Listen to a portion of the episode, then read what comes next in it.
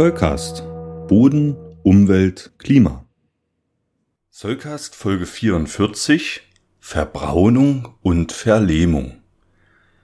Für politisch interessierte Menschen spielen Ländergrenzen eine Rolle, wenn es um Staatentheorie oder zum Beispiel die Konflikte zwischen Staaten geht. Die Bodenentwicklung macht aber zum Glück nicht an Ländergrenzen halt und so gibt es zum Glück keine deutschen oder indischen Böden, sondern nur unterschiedliche Bodenklassifikationssysteme. Auch die bodenbildenden Prozesse lassen sich nicht in Ländergrenzen pressen.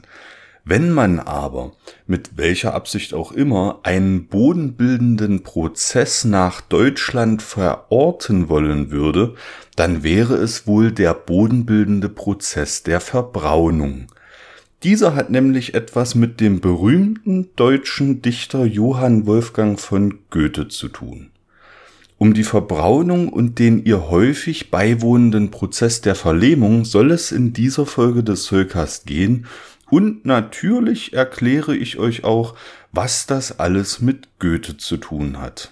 In Folge 28 habe ich schon erklärt, dass in feuchten Klimaten die Bodenversauerung eine natürliche Erscheinung ist, die zum Beispiel mit der Humusakkumulation und der Zersetzung organischer Bodensubstanz einhergeht.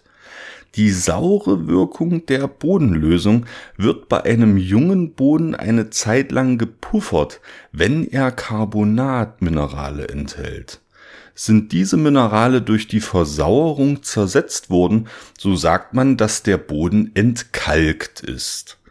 Ab diesem Punkt wird der pH-Wert der Bodenlösung sich im leicht sauren Milieu bewegen und dieses Milieu nimmt natürlich einen Einfluss auf die festen mineralischen Bestandteile des Bodens.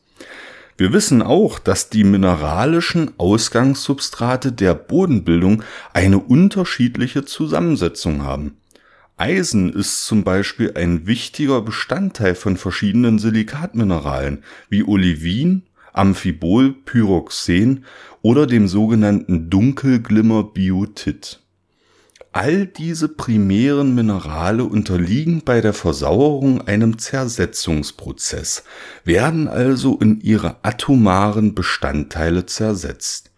Die freigesetzten Eisenatome befinden sich nun also in der Bodenlösung und stehen für weitere Reaktionen zur Verfügung.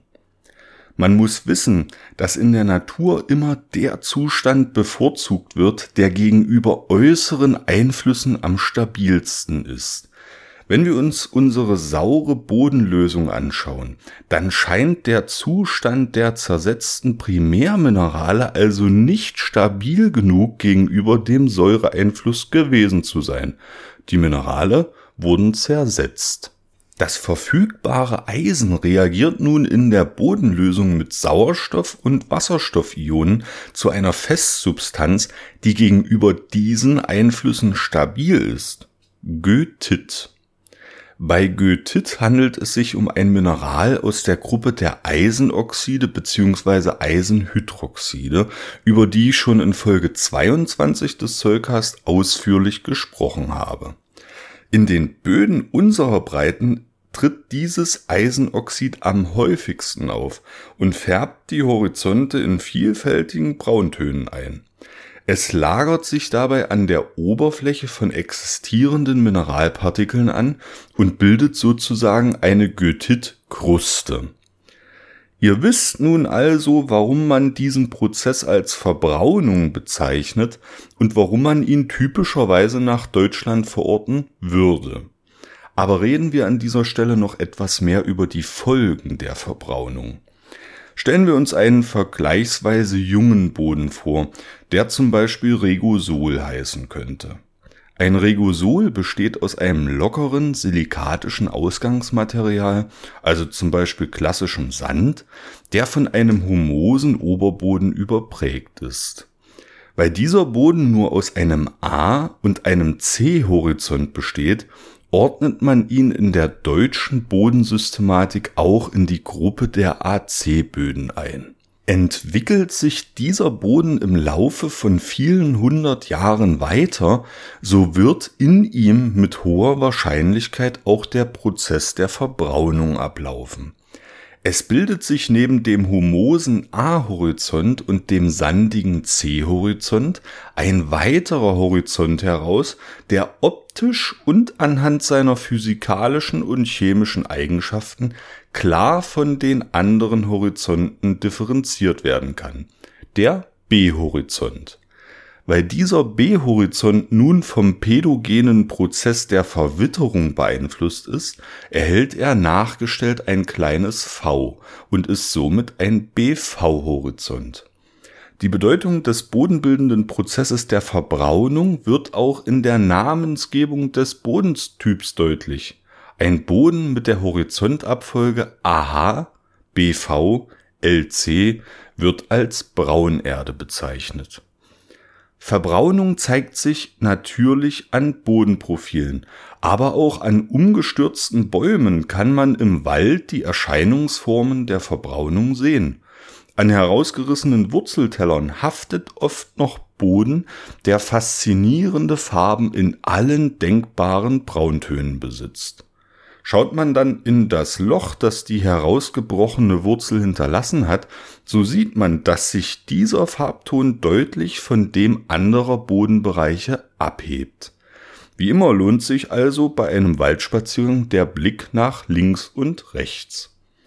Kommen wir nun aber zum Prozess der Verlehmung, der häufig mit dem Prozess der Verbraunung einhergeht.